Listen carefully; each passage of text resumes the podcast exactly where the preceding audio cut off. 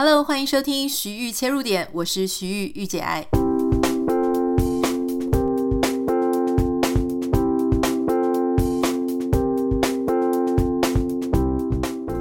Hello，欢迎你收听今天的节目。在今天的节目刚开始呢，我要先谢谢苦苓老师哈。苦苓老师他特别提醒我，我们在上一集我可能讲的太开心了，所以我一直把美国的共和党讲成保守党，其实是因为。好，这没什么理由，但是应该是因为常常很多人把共和党讲啊、是保守派嘛，所以我大概一时神志不清，我就弄错了哈。在这里要先谢谢古林老师的提醒，然后也要跟大家说一个更正说明哈，请大家不要被我误导了。好，今天我们想要跟大家谈的是关于一个非典型的主题跟一个非典型的回应，这个是我觉得蛮有趣的哦。呃，在最近。有一不能说有趣的，其实人家家里发生这个事情呢，他们一定也是非常的纠结。不过，因为我觉得他们在回应的策略上呢，呃，我还蛮欣赏的哈。就是这个关于我们的卫福部医福会执行长王必胜先生他的一个婚外情的事情，但当然我不是说他回应得很好，在。昨天这几天的新闻哈，就是他的太太有出来，就是跟他一起接受媒体的专访当中，他的太太呢，对先生这一件婚外情的事情，而表达了他的看法。那我觉得这个太太真的是相当有智慧的太太。然后他的回应让我想起一些想要跟大家分享的事情，所以我们今天就用我们的节目来跟大家谈这个主题，叫做选择不离婚。是一件可耻的事情吗？好，为什么我会这样讲？哈，以前呢，在这个稍微民风比较保守的时候，我们大概都会觉得说啊，不离婚是坚忍不拔，离婚才是会被贴标签的。可是曾几何时呢？我们现在越来越多的人，哈，愿意站出来，勇敢的面对自己的婚姻，勇敢的做出选择。很多人在面对伴侣离婚的时候呢，啊，对不起，在面对伴侣偷吃的时候会选择离婚。好，那就变成越来越多的人认为说，当对方偷吃，我们就会说什么？我们就说偷吃的人不会改变，他永远就是会偷吃。会偷吃一时，就会偷吃一世啊！所以，当我们身边的朋友，他的另外一半，或是他自己本身就是偷吃的人的时候，我们就会跟他讲说：“你绝对不可以原谅你的伴侣哦，因为你现在呃原谅了他，他以后就是会再犯。”好，那这个如果你的朋友呢，他死心塌地，或是选择继续留在婚姻，因为任何的理由，他继续留下来了。反而好像别人会觉得好像很不解，好像觉得他很懦弱，好像觉得他不愿意面对事实，好像轻放了一个犯人的感觉哈。这个是我们一般现在社会大众呢反转了，就是说反而变成，如果有一个人他选择继续留在婚姻，他不愿意去离婚，就好像有一个新的 new shame，就是一个新的可耻的标签贴在这样子的人身上。可是我我常在想这个事情就说，当你自己或你的伴侣外遇的时候，这个事情真的是只能用离婚或是不离婚这样一刀两断就去抉抉择，或者就去决断的事情吗？离婚难道是唯一的症结吗？好，这个事情我觉得在我们思考这个问题的时候呢，我们可以稍微多一点点的包容性，在这个。刚刚讲到这个新闻里面，王必胜他的太太为什么让我觉得非常的惊艳？他的回答，好，是当你在看这个《镜周刊》对他们的报道的时候，你会发现他太太第一个先声明，他并没有原谅他的先生，因为他太太甚至比我们还要晚知道，或者跟我们差不多时间知道。那他这个先生的事情，感觉好像已经发生很久了，好几个月甚至好几年了哈。那他太太非常的震惊，可是他说。他诚实的说，他并没有原谅他的先生，可是他也告诉大家，他还没有做出任何的决定，而且他说，他认为不管他做什么样的决定，他都没有需要向社会大众报告。我觉得这是完全正确的。他又不是公众人物，即使是公众人物，有一些事情我们也可以选择，我们要揭露或者我们不要揭露。我觉得这是每一个人最基本的人权啊。好。但是他呢，还是站出来面对媒体。那他告诉媒体的一个观点跟态度哦，他并没有要撕裂他的这位先生，而是他说呢，虽然好这个他分析了，就是说虽然他现在做错了这个事情，可是呢，我认为他做错事情的原因是因为什么？他会去分析他先生可能很喜欢照顾别人啦，常常对别人太好，不知道如何拒绝啦。哈。那另外呢，他也提到一件事情，就是说他先生的专业。专业能力，因为他从大学的时候就认识他先生，所以他认为他先生的专业能力对于整个社会或者整个公共卫生来说呢，是非常重要的存在。所以我之所以觉得他的太太很了不起的原因，是因为在你极度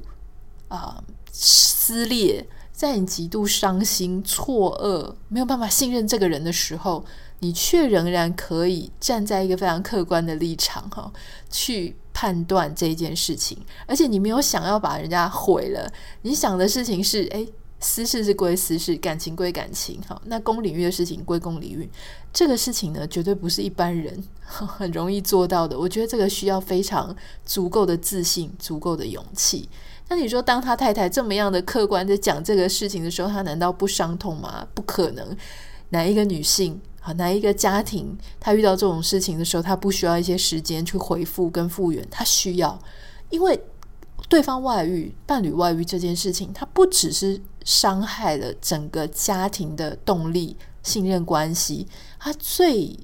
难度过的事情是，他会让那个被背叛的人，他会产生很强烈的自我怀疑跟自我价值感的崩溃。也就是说，原本很可能他会觉得说。我们是共度了一辈子，我们是彼此不可取代的存在。好，我相信现在正在收听的你，如果你有一个家庭，你有一个长久关系的伴侣，你一定会告诉自己，或是说你们建立的一个基石的其中之一的信念，就是你认为你是对方他在这个世界上所遇到的人里面。非常独一无二，对他有特殊意义。你们之间的彼此的共识、你们的回忆、你们的呃信任是难以被其他人所取代的。可是外遇这件事情，或是有第三者这件事情，它恰恰好会让你这样子的信念被摧毁、被质疑，自己也会认为自己是不是从那个不可被取代性的人，变成其实随便的谁都可以取代你。换句话说呢，我们很难过，但是我们难过的那个背后的成因跟背后的呃成分是非常复杂的。我们不只是难过，我们辛辛苦苦，我们从一而终建立的一段关系被破坏，我们失去了对对方的信任感，同时我们也因为自己的自我价值感、自我的想象，就是我们我想象我这段关系是非常美好、非常纯粹的。结果，我的想象失落了。这种种的原因都会让我们对一个被背叛的关系感觉到非常伤痛。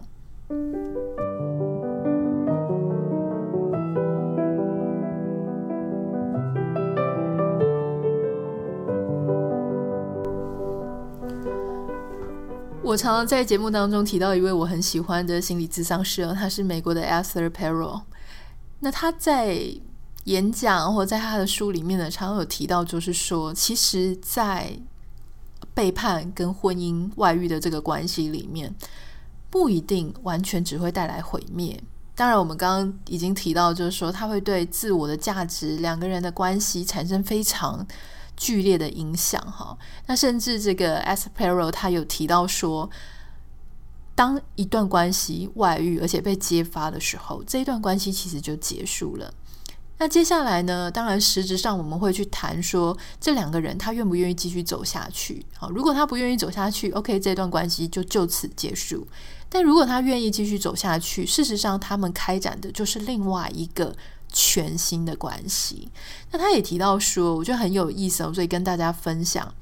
他有提到说，为什么有可能这是两个人关系的重生呢？哈，他提到说，当你遇到面对对方外遇或是另外一半的不忠的时候，其实不要一直去纠结一些没有办法改变的事实的问题。好，例如说对方是不是床上的技巧比我好啦？对方是不是啊？他有为你做什么服务是我没办法做的吗？或是说你那时候啊，这个抱着他有想着我吗？这种问题不要再问了，因为你问了只会让自己更加的陷在那样子很没什么建设性，也没有什么，它没有任何积极上面的意义哈。所以这种问题就问了让自己多伤心、多难过，然后把这个影像都给具象化了，这个没有什么意义。可是你可以问的问题是什么呢？你可以问他说，例如说，当他回到家里的时候，他的感觉是什么？是你回到了一个你熟悉的感觉，就就像如果说你的对方是外遇的话。那接下来你们进行到一个被揭露的后冷静时期，那你可以问他的问题是：当你跟对方在外面啊、呃、这个相处完之后回到家里，你的感觉是什么啊？当然你要问的时候，那个口气很重要啦。如果你问他的口气是非常得理不饶人，说你到底在想什么？呃，我想这样的口气，大家可能没有办法好好的跟你。开诚布公的来讨论哈，那这个当然也就会变成你们其中的问题点之一。可是如果你是一个可以跟对方好好就，我们不怕分开，但是在分开之前，能不能够好好的让我了解一下这个当中到底发生了什么事情？好，所以用一个比较开放的口吻，比较 open 的口吻，就是说，我很想知道，就是你在外面跟对方相处之后，你回到家里，这个家里带给你的感觉是什么？是？回到了一个可以放松的地方吗？是回到了一个你觉得有爱有包容，可以不用强装武装自己是一个成功的男人的地方吗？还是这反而是一个让你紧绷的地方？好，就是说去判断一下，去了解一下，说对方的外面的那些力量到底让他开心，让他很想过去的原因是什么？但是家里又对他来说代表什么？那或是说，你可以问说：“诶，在那一段时期，你必须要呃隐藏，你必须要欺骗我，在这样子的时期里，你的心里的感受是什么？你有没有曾经有一段时间，你没有办法，呃，你已经没有办法再说谎说下去了？你很想要跟我讲，可是那个没有办法让你说出口的原因是什么？你有没有曾经一度已经要做决定？”放弃我们家，或是放弃对方，可是什么样的原因让你没有做出那样子的决定啊？或是说，可不可以请你想一想，就是说这个家对你来说，它在你人生里面的重要性是什么？你你你想这，你真的想要这一辈子到到老到死都是在这个家吗？还是你有一些什么样子的梦想，或什么样的境界是你很希望达到，可是没有办法达到？这个家里没有办法。提供没有办法 offer 你的，我很想要知道，因为我唯有知道，或是我唯有了解你的状态，以及这个家里对你的意义，我对你的意义，或者如果有小孩，小孩对你的意义是什么，我才能够知道说，我们这个这条船应该要往哪一个方向去航行。我到底需不需要在此时此刻选择离婚这个作为？其实攸关我们两个人，或是整个家里的人对这个。现在这个现状是什么样的想法？因为你不要以为说只有那个外遇的人、欺骗的人，他是唯一对现状不满的人。常常很多时候，这个没有欺骗、没有外遇，他留在家里的人，他也不一定是这么满意现状哦。他只是不一定有产生外遇的事实。所以很多时候呢，也会谈到，就像我们之前在谈福原爱那一集的时候，其实就有抛出一个议题，就是说，难道真的只有偷吃的那个人才是唯一背叛婚姻的人吗？因为有一种可能性是，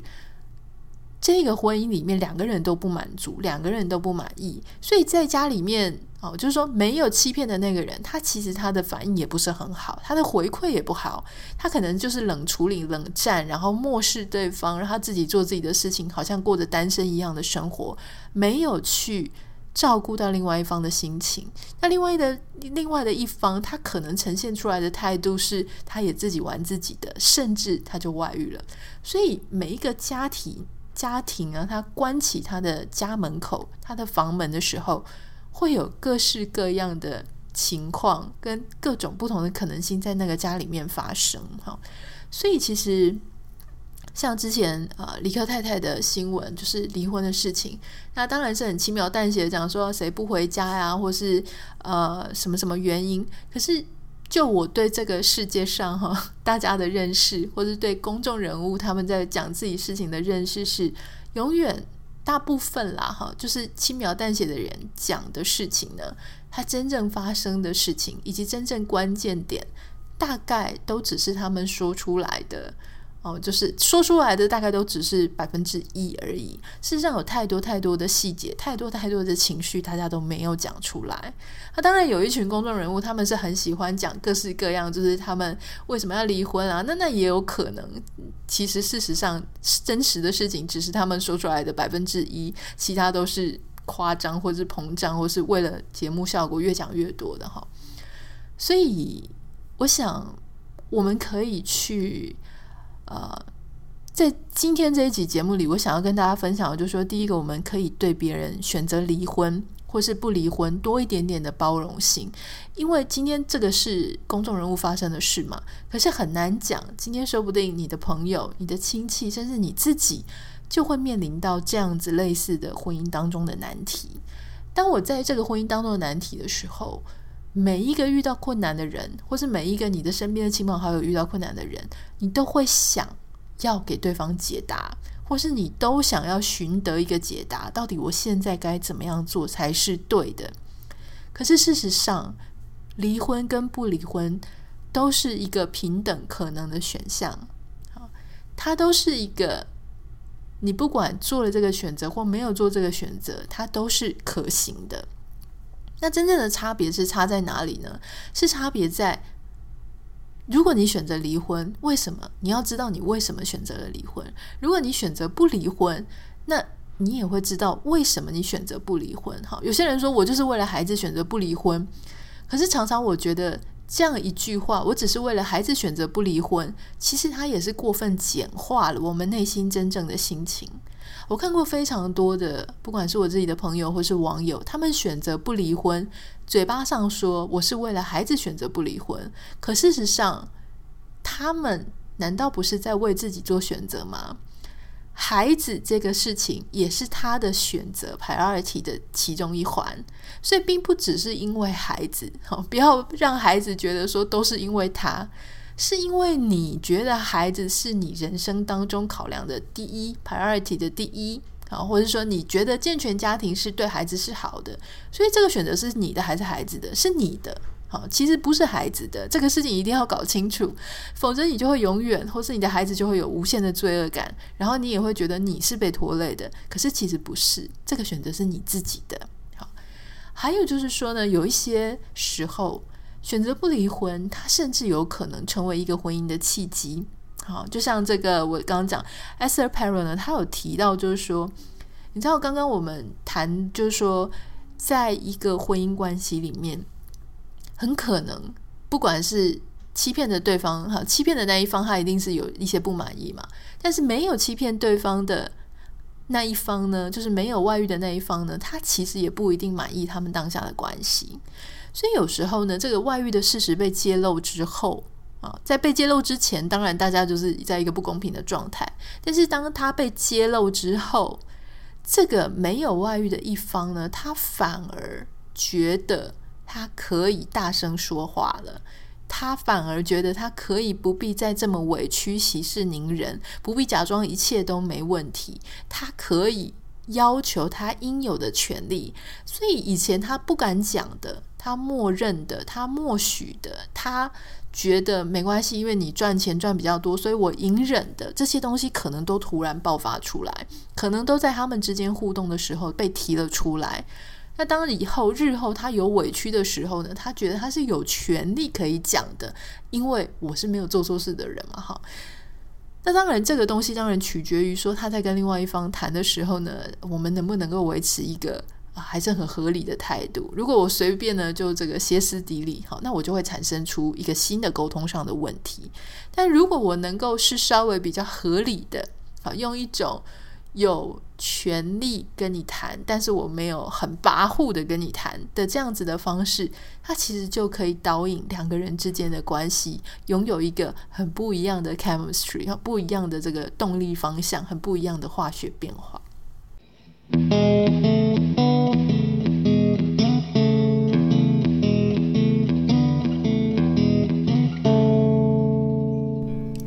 在节目的最后呢，想要跟大家分享一个概念哈。这个概念呢，我们还是借用这个 Esther Perel 他跟大家提到的，他在他的脸书。所以如果你有兴趣呢，你可以 follow 他的脸书哈。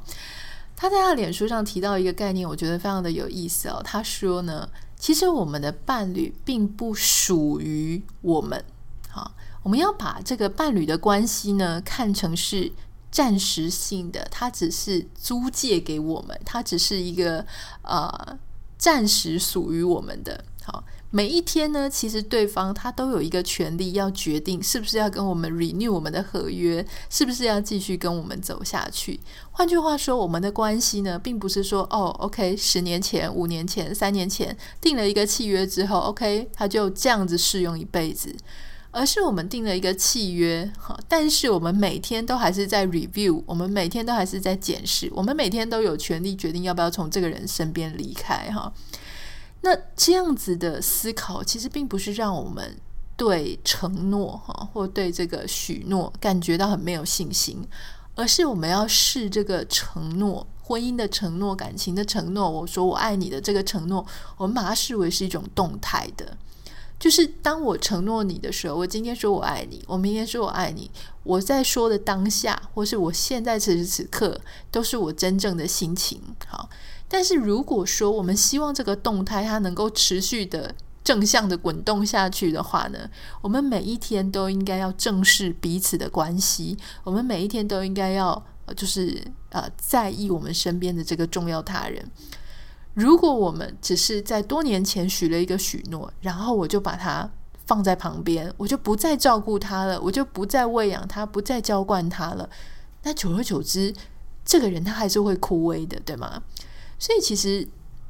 ，love 就是爱情这个东西，它是一个，我们不要把它持续，不要把它想象成是一个状态，好，因为爱它不是一个状态，